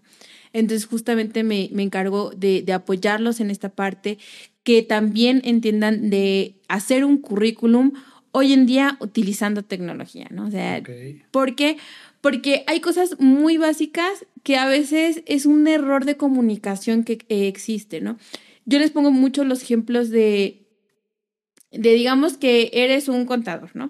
Y el anuncio de empleo dice la palabra facturación. Entonces tú das por hecho que como eres contador, pues es obvio que sabes facturar. Entonces omites la palabra facturación. Claro. Pero ¿qué pasa? Están los procesos de selección con inteligencia y la inteligencia va a intentar encontrar la palabra facturación en tu currículum. Entonces empieza una situación de es que yo pensé que la otra persona pensó que yo sí tenía, o sea, no. Nadie pensó nada, ahí si no está escrito, no existe, no lo tienes. Entonces, esta parte es como muy importante en términos de aprender a redactar nuestro currículum. Y luego la otra parte, irnos a los logros profesionales. Creo que es algo que a mucha gente le cuesta trabajo poder ver porque a veces lo ven como, es que es parte de mi trabajo. Y ya, ya ahí entro yo, mira, de aquí a acá es parte de tu trabajo y tus funciones. Cuando tú te pasas de aquí, eso ya es un logro, ya no es una función, ya es parte de algo que tú representas para la empresa, es tu valor. Entonces, esa parte justamente es eh, la, la, que me gusta apoyarlos y obviamente siempre, siempre, siempre eh, los apoyo con su perfil de LinkedIn. Es de, si no estás en LinkedIn, no existes en el mundo laboral. Porque justo hoy en día, cuando uno va a hacer eh, a una reunión, vas a hacer networking, antes era de, ay, dame tu tarjeta, ¿no? Y ya le dabas la tarjeta. Pero hoy en día ya no es así. Hoy es pásame tu perfil de LinkedIn. ¿Y qué pasa si te encuentras un perfil sin fotos, sin banners, sin información? Te da muchísima desconfianza. Claro. Ni siquiera vas a querer contactar a la persona. Es tu carta de presentación, a fin de cuentas. Exactamente. Entonces me encargo eh, en esa parte de eh, empleabilidad y por otro lado me gusta la creación de contenido. Porque justo desde la parte de ayudar, sé que a lo mejor no todos pueden o tienen la facilidad de voy a pagar un coaching, porque muchos están desempleados. Entonces mi intención de crear tantos posts, luego justamente me llegan a preguntar, es que publicas mucho contenido diario, ¿no? Entonces, me ha tocado que a lo mejor en algún momento se han acercado de, oye, quisiera el coaching, pero no lo puedo costear. Y muchas veces digo, mira, realmente ponte a ver todos los posts, junta los videos que hago yo, los en vivos. O sea, ahí prácticamente te está sacando tu asesoría gratuita, ¿no? Y justo por eso creo eh, este contenido, porque sí va dirigido a todas estas personas que por X razón no quieren o no pueden costear eh, una sesión de, coaching. Entonces, ya a partir de aquí, pues te vas dando cuenta que existen cosas, ¿no? O sea, hubo un momento en el que hice una transmisión en vivo de, del chat GPT. Y, y, mucha gente se quedó, o sea, súper sorprendida. Y justo lo hice en una sección, eh, justamente platicando de los viajes, ¿no? dije, mira, el chat GPT, si tú le dices, voy a ir a eh, Barcelona de tal fecha a tal fecha, ayúdame a crear un itinerario. Y te genera qué museos, el costo del museo, qué días está abierto, todo en segundos. Y la gente se quedó súper sorprendida. Digo, imagínate si esto lo haces para un viaje, ahora para ti, para crear tu marca personal, es fabuloso. Claro. Entonces, me gusta mucho justamente hacer eh, esta parte y apoyar a las personas que tienen este tipo de, bloqueos como te, te, platicaba. O sea, sí hay personas que se les es más difícil que, que a otros. Entonces, y también depende mucho de qué tan abierto estamos al feedback, ese es otro punto. No todo mundo está abierto al feedback. Entonces, como en todo, o sea, sí me ha llegado a tocar personas que a lo mejor con una sola asesoría en 15 días se logran colocar. Y hay personas que han pagado hasta 10 y nada más no, ¿no? Entonces, sí, aquí eh, es importante ser muy asertivos, ser aplicados, tener una disciplina, no es de que hoy sí busco trabajo, mañana no, esto es de todos los días, y tener un objetivo, hacia dónde quieres ir. Y justamente algo que hago es eso, a ver, ok, quieres entrar a tal empresa, a esta vacante, ¿por qué?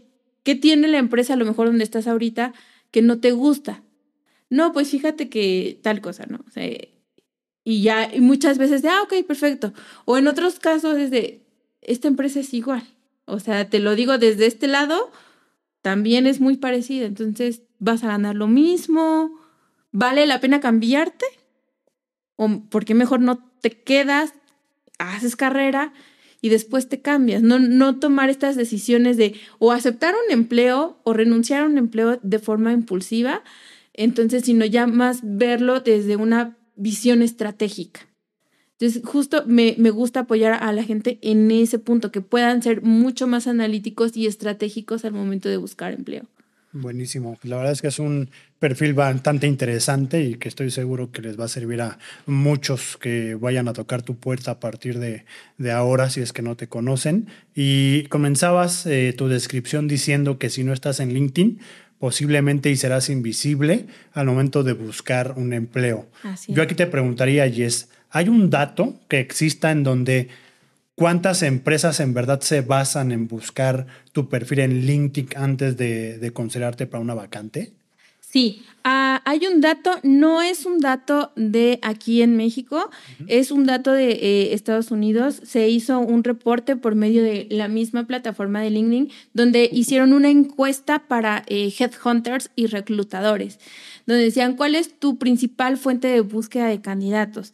Y más del 67% dijo que LinkedIn en Estados Unidos. Obviamente eh, entendiendo que eh, allá hay una audiencia brutal en, Estados Unidos, pero al final estamos hablando de que una gran mayoría hace este proceso. Ahora, si nosotros lo, trasladamos acá en México, algo muy particular es que eh, sí, si eres un mando alto, gerencia o dirección, sí o sí te van a buscar en LinkedIn. A lo mejor posiciones ejecutivas o junior, todavía te funcionan las bolsas de empleo y demás. Pero ya a partir de que ya tienes ciertos años de experiencia, LinkedIn es lo que te va a abrir las puertas. Claro, buenísimo. Sí, es importante saberlo y como para que la audiencia lo pueda tomar en cuenta en caso de que no estén, ¿no? Fui a dar una conferencia apenas aquí en la Anáhuac del Sur, que me invitaron justo para dar un taller de LinkedIn y de marca personal. Eh, y bueno, por ahí les platicaba, más que un taller de LinkedIn va a ser un taller de marca personal, como para que entiendan que LinkedIn simplemente es una un canal para poder desarrollarse, más pensando en que ustedes van a salir en próximos meses a buscar un empleo, ¿no? Y la mayoría me decía, pero ¿crees que sea necesario que abra mi perfil eh, ahorita que no tengo experiencia y que apenas voy a salir y demás? Y yo les decía, ah, ya van tarde, ya están tardando.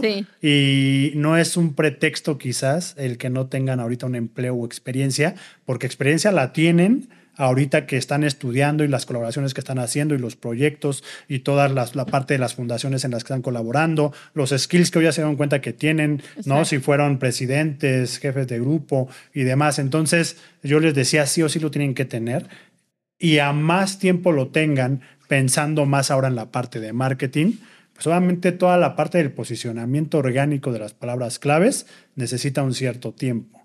Y el que inicie primero, pues tendrá un poquito más de avance, ¿no? O de pasos adelante a diferencia de los que apenas lo van a crear, ¿no? Así es, además de que te sirve cuando, están empezando, eh, justamente a tomar como referencias de ciertos perfiles. Así como los chavos tienen sus influencers favoritos y te toman fotos similares y demás, igual acá en LinkedIn puedes empezarte a encontrar personas que comparten contenido que te interesa y no necesariamente tienes que tener una experiencia, pero dices, ah, mira, esta persona publica este contenido, me gustaría hacer esto, o algo muy popular justamente para las personas que todavía están estudiando, las empresas lanzan sus convocatorias para becarios en LinkedIn. Entonces, si a ti te interesa entrar a estas empresas de, de belleza, eh, farmacéuticas, todas eh, las marcas de lujo, o sea, muchas chicas que les llama la atención la moda, las marcas de lujo reclutan por LinkedIn sus becarios, no reclutan por bolsas de empleo. Entonces, sí o sí, hay que trabajar un perfil de LinkedIn. Totalmente, no, importantísimo. Y hablando de LinkedIn, te hacen Top Voice en LinkedIn en 2022. Sí. ¿Por qué te hacen para la gente que no sepa qué es Top Voice? cómo se desempeña la plataforma de LinkedIn eh, y que nos cuentes un poquito cómo es que lo trabajaste para llegar a esto.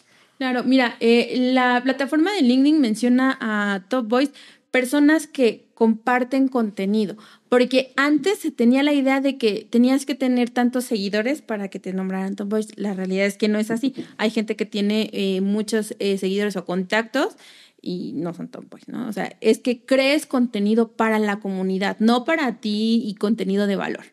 Entonces, justamente poco a poco vas ganando audiencia y el contenido que, estás publicando, pues es informativo, es de, apoyo. Esa es eh, una.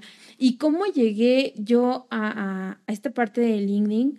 Fíjate que cuando yo empecé a utilizar mucho, mucho, mucho LinkedIn, fue cuando salí de la universidad. Y justo fue en un programa, eh, en el programa de becarios en el que había entrado con la revista porque estábamos trabajando en unos espacios de coworking. Y algo muy particular que yo veía de las personas que trabajaban en ese coworking era que todos tenían su perfil de LinkedIn. Y yo así de, mm, eso se me hace raro, a ver, me voy a meter. Y, lo abrí y, yo decía, pues no, como que no veía como, como mucho contenido. Entonces empecé a meterme a los perfiles de esas personas y veía qué era lo que publicaban. Entonces veía que sus ex jefes los tenían, les tenían recomendaciones públicas, que tenían fotos muy padres de perfil, el banner. Y yo dije, bueno, yo, yo quiero esto porque al parecer aquí hay una oportunidad que no estoy viendo ahorita, pero lo voy a empezar a hacer. Entonces empecé justamente eh, a modificar mi perfil y ya después empecé a, compartir como pequeños tips y justo empezó esto cuando estaba en esta empresa eh, tóxica que me tocó porque era una manera como para mí de, de sacar a lo mejor un poco mi, mi frustración que, que, vivía en ese momento. Era tu catarsis. Entonces era de, es que debemos de tener un buen clima laboral y empezaba yo eh, a publicar. Y algo que a mí, y que fue, digamos, eh, el post que en ese momento se, se hizo eh, viral, fue que yo me encargaba de unos procesos donde no podía contratar personas de más de 40 años. Entonces me tocó un señor que la verdad iba, pero con toda la actitud, súper arreglado, o sea, y yo veía, o sea, dije, es que además no es que, que, que, yo le quiera dar el empleo nada más porque sí, el señor tenía el talento, ¿no? Entonces cuando voy con mi jefa a pelear por mi candidato, yo, es que este es el bueno, o sea, ¿por qué me quieres hacer buscar otros 10 si te estoy entregando el candidato que es contratable? Y dice, ¿por qué tiene 40? O sea, no.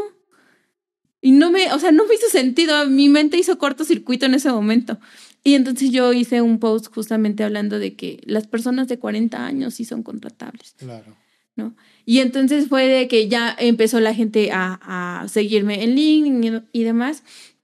Y entonces fue justamente esta parte de, de querer aportar. Algo que, eh, que comento mucho, eh, por ejemplo, en la introducción de, de mi podcast, es que uno, sí, eh, mi contenido va muy dirigido para las personas que buscan empleo. Pero otra parte es recordar que recursos humanos, su capital más importante es el humano, que no lo olvidemos. Que no, no son cosas, no son algo que podemos sustituir.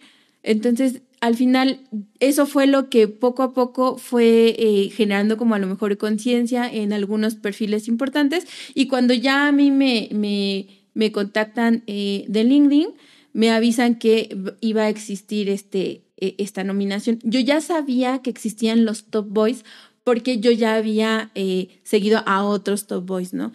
Pero no eran de México, eran de otros países. Entonces yo dije, wow, o sea, y bastante interesante, pero yo como que todavía dije, bueno, es un nombramiento, eh, está bien. No alcanzaba eh, eh, en, en, mucho sentido a lo mejor a, dimensionar qué tan impacto podía ser el, el, el ser top voice dentro de la plataforma.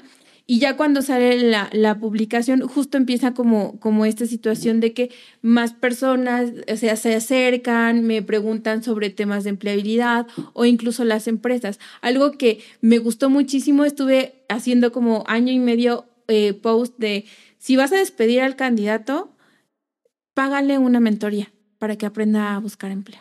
O sea, de verdad, yo era así de, págasela. Claro.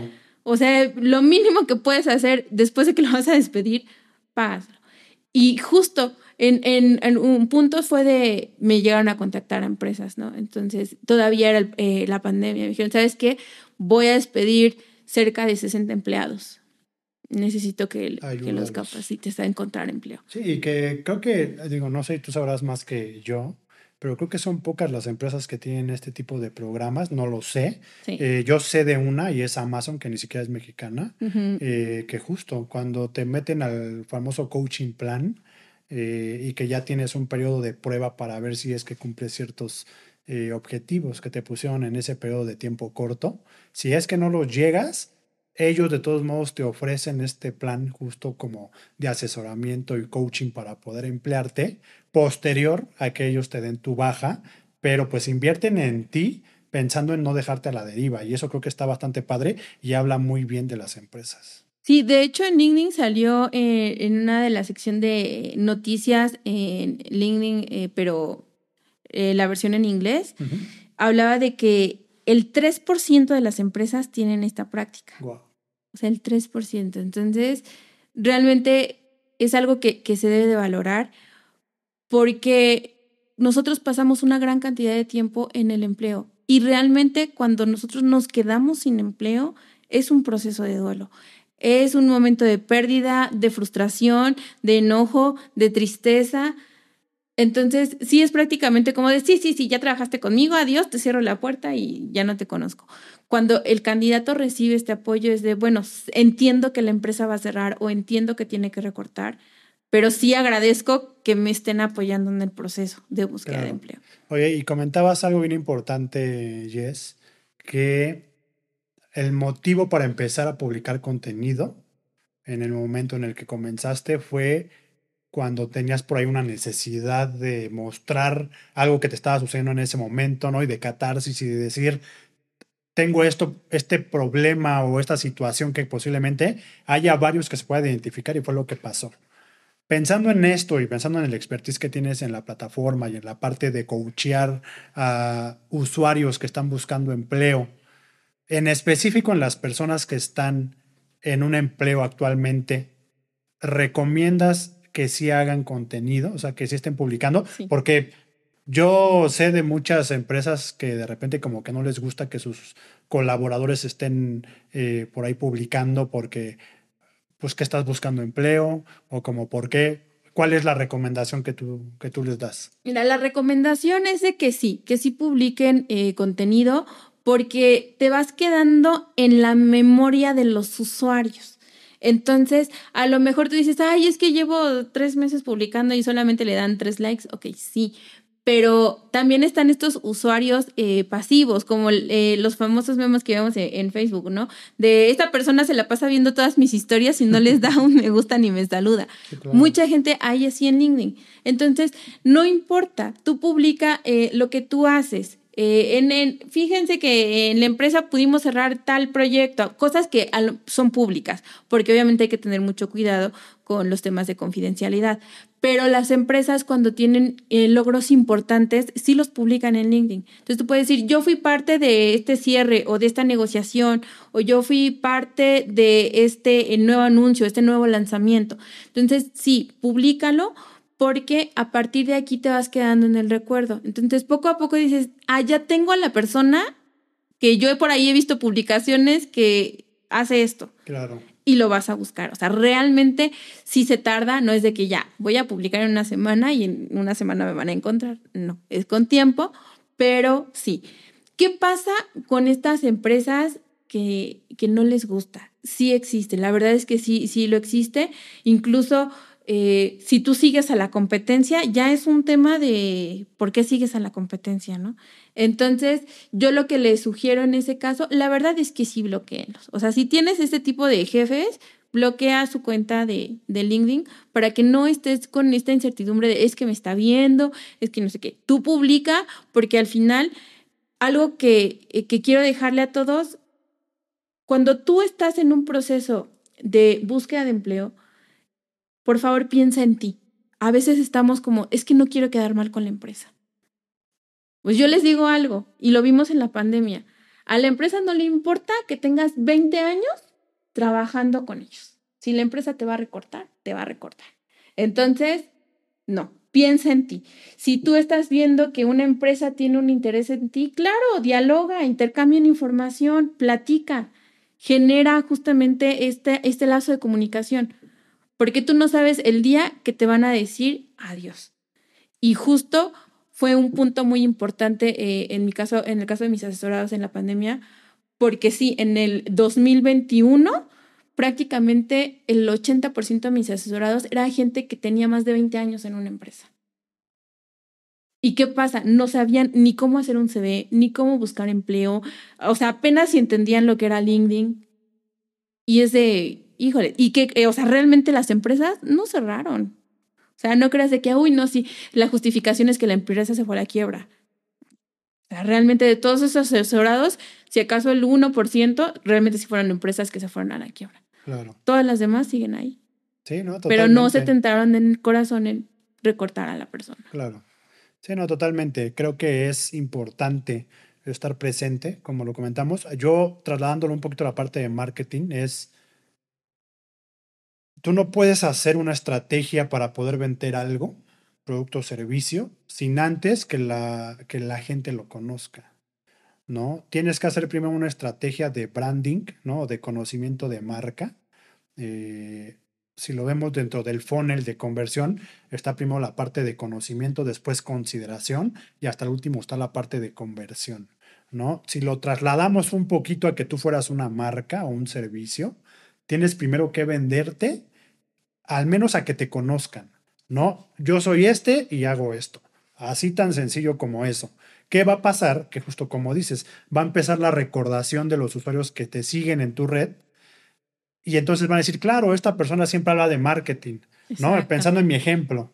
Habla de marketing, de social media, de e-commerce, entonces al menos él ya trae una, un conocimiento previo, porque al menos yo lo veo constantemente hablando de esto. Exacto. ¿No? Entonces, cuando comentas que la empresa tiene una vacante, habrá de dos, que contraten a alguien que les ayude que tengan a su a sus usuarios dentro de la empresa como reclutadores que busquen las vacantes o yo sugerir ciertos perfiles y normalmente quien lo sugiere, pues son las más personas que están buscando. Yo a esta persona siempre lo tengo como que visto de que es bueno en esta parte, ¿no? Entonces lo pasan y es más fácil al momento de que ponen en la terna, porque al menos ellos ya tienen un previo, aunque no te conozcan, pero parece muy cercano el pensar que te conozco porque te veo constantemente en la red, ¿correcto? Es correcto. Y justamente, por ejemplo, eh, en mi caso, es algo que sucede. La gente que, que me sigue en LinkedIn, no creas que ya, hoy me sigue y mañana contratan una sesión sea, mucha gente me pasaron dos años, me tuvieron que escuchar alguna, en alguna conferencia, pero ya me seguían. Entonces, pero te identifican. Claro. Y entonces ya a partir de ahí empieza justo de yo conozco a alguien que te pueda apoyar en eso. Y justo mi manera de, de hacer hunting es así. O sea, yo sí tengo mucha gente agregada, sí de recursos humanos, pero también perfiles. Claro. Entonces, es raro que yo me ponga a hacer así como mi publicación de mi vacante, porque sí tengo bien recordados como muchos perfiles de este es de aquí y le voy a buscar, ¿no? Entonces, y aparte, eh, en, este tipo de situaciones, cuando llega un headhunter, no le importa que tú tengas un empleo. O sea, si tú ya eh, estás como presente en la red y le interesa lo que haces, aunque tengas empleo, se te va a acercar y te va a invitar a un proceso de selección. Claro. Y pensando en todo tu expertise que tienes en la parte de coaching, empleabilidad y la parte de marca personal, y es, eh, ¿a ti se te acercan personas que están buscando ciertas vacantes o cierto trabajo? ¿O se te acercan las empresas para pedirte ayuda que le des al candidato perfecto? ¿O las dos? Las dos. En ese caso sí, sí es las dos. Eh, un poco más eh, personas que buscan empleo. Es el porcentaje mayor. Es el porcentaje mayor. Porque algo que yo, eh, pues sí es mi, mi práctica oficial en cuanto al hunting, es que antes de aceptar yo alguna, algún cliente para reclutar, lo que siempre les pido es exactamente que me expliquen qué es lo que están buscando. Si yo desde su job description noto sesgos de discriminación, no tomo la posición. Ok. O sea, no me importa qué tan grande seas. Si ya desde que estoy teniendo la reunión contigo me dices, ay, es que este, eh, las mujeres son más así o los hombres son más para esta posición, porque yo ya sé que va a existir un proceso de discriminación, tan solo por la conversación que estoy teniendo con la persona. Entonces, algo para mí muy importante es hacer lo que estoy predicando en redes sociales. Por eso es que no suelo trabajar tanto con eh, muchas vacantes. Entonces, normalmente son vacantes de mandos altos las que llevo porque es como más flexible eh, la forma de, ah, Mandos altos te refieres de gerencia, de gerencias, direcciones, direcciones y todo esto. Exactamente. Ok, ok. Y pensando en esto que comentas de los sesgos cognitivos que hay en muchas empresas todavía, que seguramente hay otras empresas que están luchando por ya acabar con este tipo de malas prácticas, pero es difícil quizás para una empresa que quizás es muy tradicional y que ha reclutado de esa manera durante mucho tiempo y a pesar de eso son empresas exitosas. Aquí tú qué les recomendarías o, tú llegas como asesora para asesorar a los equipos de reclutamiento en las empresas, reclutas una persona para que ellos lo bajen, ¿cómo es que sucede? O sea, pensando en que ahorita a mí lo que me pasa mucho es que llegan muchas personas, empresas, lo que sea, a pedirme eh, consejos de dime quién es el experto en esto. Entonces, si ahorita llegara a una empresa a decirme, ¿sabes qué? Que quiero matar con los sesgos cognitivos que se dan en las vacantes que normalmente yo este, publico. Recomiéndate al experto. Aquí, ¿cómo es que se maneja, Jess? Algo muy importante es de que siempre le voy a preguntar, ¿qué es lo que estás buscando de este experto? ¿Lo quieres traer a tu empresa? ¿Lo vas a contratar? ¿Va a ser un consultor externo? Y siempre les pregunto por quién estuvo en esas posiciones anteriores. Ok.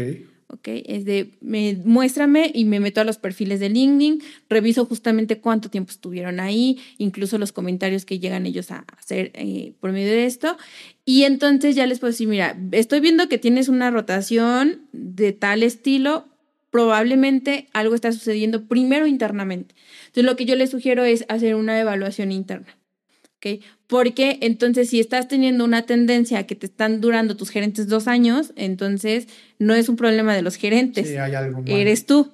Entonces, y desde ahí voy. Primero es, vamos a hacer una evaluación, ver dónde está el problema y después de que hagamos, eh, veamos el problema, implementemos una solución y ya después de ahí te traigo a quien tú quieras. Claro. Porque si no, pues al final del día ni a mí me conviene. O sea, al final hay, hay contratos de, eh, de garantía en, eh, en, estos casos, ¿no? Entonces, pues si se va a ir en tres meses el candidato, pues ya la perjudicada fui yo. Claro. Entonces, no, siempre le digo, vamos a hacer un diagnóstico porque hay algo que no están haciendo bien, ¿no? Entonces, esa parte es eh, muy importante.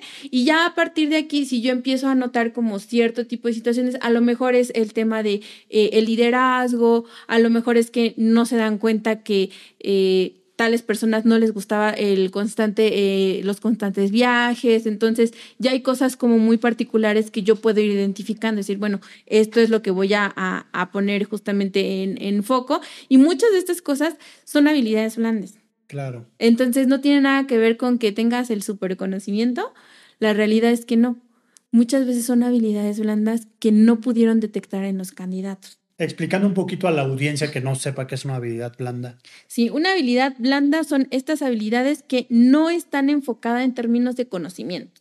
Es decir, liderazgo, negociación, comunicación asertiva, estas habilidades que, que son muy buenas. Por ejemplo, si tú eres de ventas, sí o sí necesitas tener facilidad de palabra.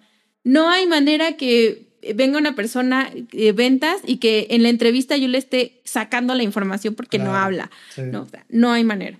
¿no? Entonces, los de ventas, si son callados, es hora de platicar más. ¿no? Igual y son vendedores digitales, ¿no? Ándale, justamente. Entonces, sí, a través de esto es como yo ya puedo detectar, no, pues fíjate, traes, todos parecen del mismo perfil y por eso tuviste esta rotación. Entonces, como, como la parte, digamos, que, que yo estoy como valorando y ya a partir de ahí eh, es como digo, si te voy a reclutar al personal o si de plano si veo situaciones, por ejemplo, como temas de clima, cultura, son empresas que no tomo para reclutamiento. Y pensando en esto, porque hoy lo que veo es que parte de lo que tú desarrollas dentro de las asesorías y coaching que das es más allá de un simple te encuentro al candidato perfecto, porque a como me dices, eres como un doctor, Yes, así es como lo veo yo. A ver, ¿qué te duele? No, pues es esto, ok, ¿qué candidato? No, el, el, el dolor será el candidato que necesito.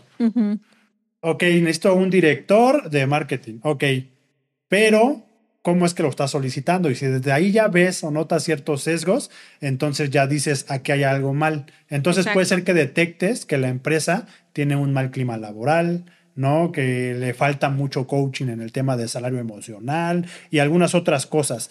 Cuando sucede esto, independientemente de que le digas yo no puedo ofrecerte esta vacante, tú tienes también estos módulos de asesoramiento para estos dolores en específico. Sí, en esta parte, sí, ya cuando hago la, evaluación, ya creo justamente cuál es el problema y las alternativas de solución. Ya sean justamente eh, coaching directo a, los, a las personas que están buscando personal primero coaching para ellos, o en dado caso, pues empezar a, hacer lo que son las encuestas de clima laboral, demás, para poder todavía ver más a profundidad eh, el problema. Y algo muy importante es que siempre les digo, y los ayudes a definir el objetivo de la vacante. Porque a veces es de, ay, bueno, se fue el gerente de marketing, pues necesitamos otro. Ok, sí, pero ¿cuál es el objetivo de este gerente? Y muchas empresas luego les pasa que, pues es que necesitamos otro gerente, ¿no? Sí, pero ¿qué va a hacer? Porque de esa manera es muy fácil poder eh, hacer match el candidato y la empresa a partir del objetivo. Si el objetivo de la empresa y sus valores se alinean a lo que el candidato está buscando, ese candidato no se va a ir. Claro. Pero si tú como empresa ni siquiera sabes qué estás buscando, algo que eh, yo les menciono es que, por ejemplo, este proceso de, de selección es como un dating process. Entonces, pues no vas a salir con una persona y, esta persona no sabe ni qué quiere, ¿no? Este, ay, sí me gustan este morenos, pero también me gustan rubios y me gustan delgados, pero también gorditos. Bueno, pues entonces te gustan todos. Entonces, ¿cómo, cómo le vamos a hacer ahí? Justamente es lo mismo eh, acá. La empresa debe saber exactamente qué es lo que quiere, cómo lo quiere y ya a partir de ahí ya se puede decir, bueno, voy a buscar al talento, pero debe tener una definición de objetivos. Buenísimo. Qué bueno que lo mencionas porque es importante que se sepa que quizás a veces no son los candidatos o las posiciones, sino más bien a veces son temas más de raíz que se pueden solucionar. Yo creo que cualquier empresa puede modificar ciertas cosas que tenga dentro de su organización siempre y cuando les ayude para que la productividad de las personas que lleguen como nuevas pues sea todavía más alta. Pensando en la parte de reclutamiento superior de México, ¿esto es tu emprendimiento? ¿Es tu empresa? ¿Cómo nace?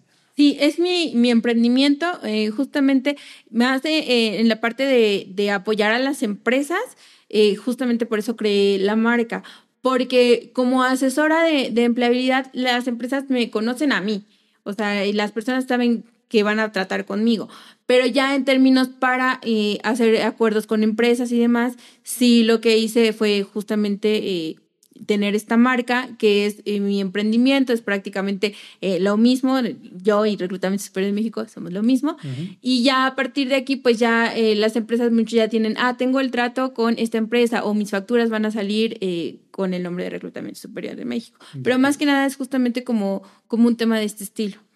Buenísimo. podcast, tienes un podcast que se llama Emplate con Poder. Aquí hablas, pues me imagino, de todo esto que ya has hablado previo, ¿no? Eh, marca personal, el tema del perfil de LinkedIn, ¿no? Estas habilidades blandas que puedes fortalecer, ¿no? Eh, en específico, ¿tienes invitados? ¿Eres tú sola? ¿Cómo es que llevas este podcast? No, en el podcast tengo invitados. Solo el primer capítulo de la primera temporada eh, estuve yo. Eh, en, ese capítulo fue justamente por hablar un poquito acerca de, de qué se iban a tratar los episodios y empecé hablando justamente de eh, el desempleo desde un tema de duelo. Pero ya a partir de ahí siempre son invitados. Obviamente el enfoque del podcast sí está muy orientado a las personas que buscan empleo. Desde eh, procesos de duelo, desde cómo hacer tu currículum, cómo hacer networking, la importancia de hacer networking, tuve una colaboración eh, con otra Top Voice que se llama Yvonne Borden, que es de todo lo que tienes que cuidarte de estas red flags que arrojan las empresas antes de firmar un contrato. Entonces ella sí dice, si te dicen esto, no, si hace esto la empresa, tampoco, si te dicen esto, no firmes. Entonces, porque mucha gente luego es, eh, digamos que de cierta manera, lo que sucede es que firman contratos y, y, los firman así como que ya estoy desesperado y ya, ¿no? Entonces pasa mucho esta práctica de, ok, me firmas tu carta de renuncia, te estoy contratando, ya me firmas tu carta de renuncia, ¿no? No, bueno. Y dice, no, o me firmas esta hoja en blanco, nada más, no, no, no, no. O sea, y, y, ese, ese podcast, ese episodio tuvo mucha audiencia porque las personas decían, es que sí, me pasó, tuve que firmar este, mi hoja en blanco. O eh, me pasó que eh, no me, eh, no me liquidaron, me dieron un finiquito y la empresa me despidió. Entonces, como cosas de este estilo.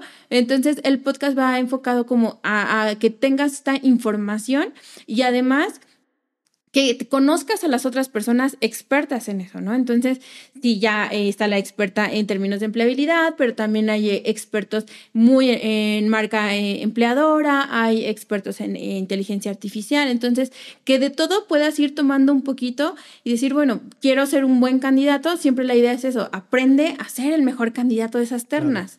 Entonces, es de quédate con eso que viene eh, en los podcasts. Entonces, más que eh, como tal informativos, son justamente como esta parte de reflexión donde tú puedas aprender algo de cada uno de los episodios. Buenísimo. Pues fíjate que es interesante y pues invitarlos a que escuchen Empleate con Poder eh, con Jess Cambrai en Spotify, ¿correcto? En Spotify, es correcto. Para que se enteren de todos estos hacks que das que son súper buenos. Ya para culminar esta entrevista, Jess, quisiera preguntarte si tuvieras la oportunidad de poder invitarle una chela o un café a alguien que admires, ¿a quién sería y por qué? Ay, sería otra Top Boys, eh, es Ana Romero. Ok. La verdad, justo cuando yo empecé eh, en LinkedIn, fueron los primeros posts de ella los que yo me empecé a encontrar. Cuando estaba en este proceso de crisis de, de la empresa, en el de que, o sea, tu trabajo vale eh, y, y, todo su contenido realmente me, me impacta mucho porque justo lo hace desde la parte humana. Entonces, me gusta mucho eh, su contenido, así me encantaría. Ella está en Perú, ¿verdad? Ella es de Perú, exactamente. Entonces, habla justamente de, de cómo empoderar tu marca, no solamente tu marca y ya, no, cómo empoderas tu marca y aprende el valor de tu marca, ¿no? Entonces, me gustaría mucho poder algún día conocerla, tomarme una chela con ella y platicar. Le vamos a mandar este podcast ya que salga al aire para que lo vea y que se entere para que cuando venga, pues ahí hagan esa sinergia que estás buscando, que estoy seguro que se puede dar. Sí, ya le he escrito, pero no me ha contestado. Fíjate que en esa época, cuando estaba yo en crisis, le comenté en un post. Y ahí sí, en el post, ahí sí me dijo, sí me contestó. En el post sí me contestó y me dijo, ay, mucho ánimo, pero solo fue en el post, ya lo demás ya no. Es igual y por ahí es el llegarle por el post, ¿no? Y pues bueno, ya para culminar la entrevista te voy a hacer eh, algunas preguntas en donde tienes que decidir una u otra. Si quieres ahondar en alguna de estas, adelante y si no, no pasa nada. Eh, ¿Emprender o trabajar en una empresa? Depende. Eh, emprender no es para todos. Eso sí es muy importante porque emprender es estresante, no trabajas ocho horas, y utilizas una buena parte de tus recursos propios en, para poder llevar a cabo este emprendimiento. ¿no? En algunos casos hasta te endeudas en lo que va saliendo el proyecto, entonces no es para todos. Y eh, trabajar para una empresa, sí, pero siempre yo les sugiero que tengas un objetivo. No importa, si quieres emprender o trabajar para una empresa, ten un objetivo. Yo quiero llegar hasta aquí en tanto tiempo ¿Cómo le voy a hacer para llegar a, ese punto en estos años? ¿Qué tengo que hacer? ¿Qué me, ¿En dónde me tengo que preparar? ¿Qué maestría? ¿Qué certificación? ¿A dónde quiero llegar? Y a partir de que ya tienes esta línea trazada, ya vas trabajando sobre estos puntos, pero tener el objetivo bien claro. Entonces, si tú, no sé, eres una persona extremadamente ansiosa y que no sientes que no podrías con tanto estrés de un emprendimiento, yo te diría, no es para todos, no te preocupes.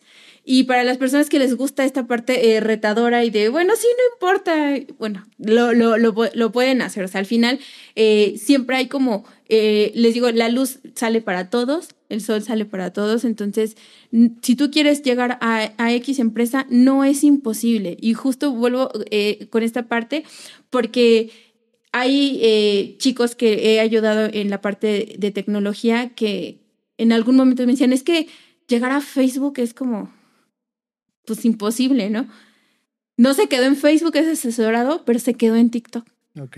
Entonces es de, o sea, no. Sí, él solito se ponía sus barreras. Ay, yo, no, o sea, no te quedaste en Facebook. Me dice, no, pero estoy en TikTok y se fue a vivir a Asia, ¿no? Entonces. Qué padre. No es como de, sí, sí se puede, nada más es trazar la línea y empezar a trabajarla. Buenísimo. Si te dijera o si te preguntara, ¿crees que la marca personal hace la diferencia? Sí. Sí, la marca personal hace la diferencia porque es el momento de convencimiento, es el momento en donde te preguntan, ¿por qué debo contratarte? Y entonces están como las dos respuestas. Está la respuesta cliché, que por favor ya no la hagan. de la respuesta cliché de porque soy una persona honesta, trabajadora, responsable, me voy hasta las 10. Bueno, al final por ninguna de estas cualidades te van a contratar. Claro. Si tú me dices, ¿sabes qué? Yo te ayudo a eh, reducir costos, a optimizar procesos, a aumentar tus ventas. Entonces ya me estás vendiendo tu marca porque me estás diciendo qué sabes hacer y cómo lo haces. Claro, buenísimo. Por último, si pudieras transmitir una estrategia que te ha funcionado a ti a lo largo de tu vida para el éxito que tienes hoy, es eh, a alguien que apenas está comenzando o está por comenzar algo, ya sea buscar trabajo, cambiar de empleo, emprender, ¿qué sería? Paciencia y disciplina. Okay. Esas dos son la fórmula, porque para cualquiera de las dos, emprender, buscar eh, un empleo, no es algo que se va a dar de la noche a la mañana. Entonces, ten paciencia. Esa parte es muy importante porque a veces queremos ver resultados en un mes, en una semana, pues la verdad es que no. Y disciplina, porque esto es algo de todos los días. Es como te digo, traza tu línea y vas a caminar sobre ella hasta que llegues. No de que, ay, me detengo y mejor siempre ya no. Entonces, ser indeciso no nos funciona. Tener una disciplina es lo que nos va a llevar a ese otro nivel, a ese otro paso. Claro.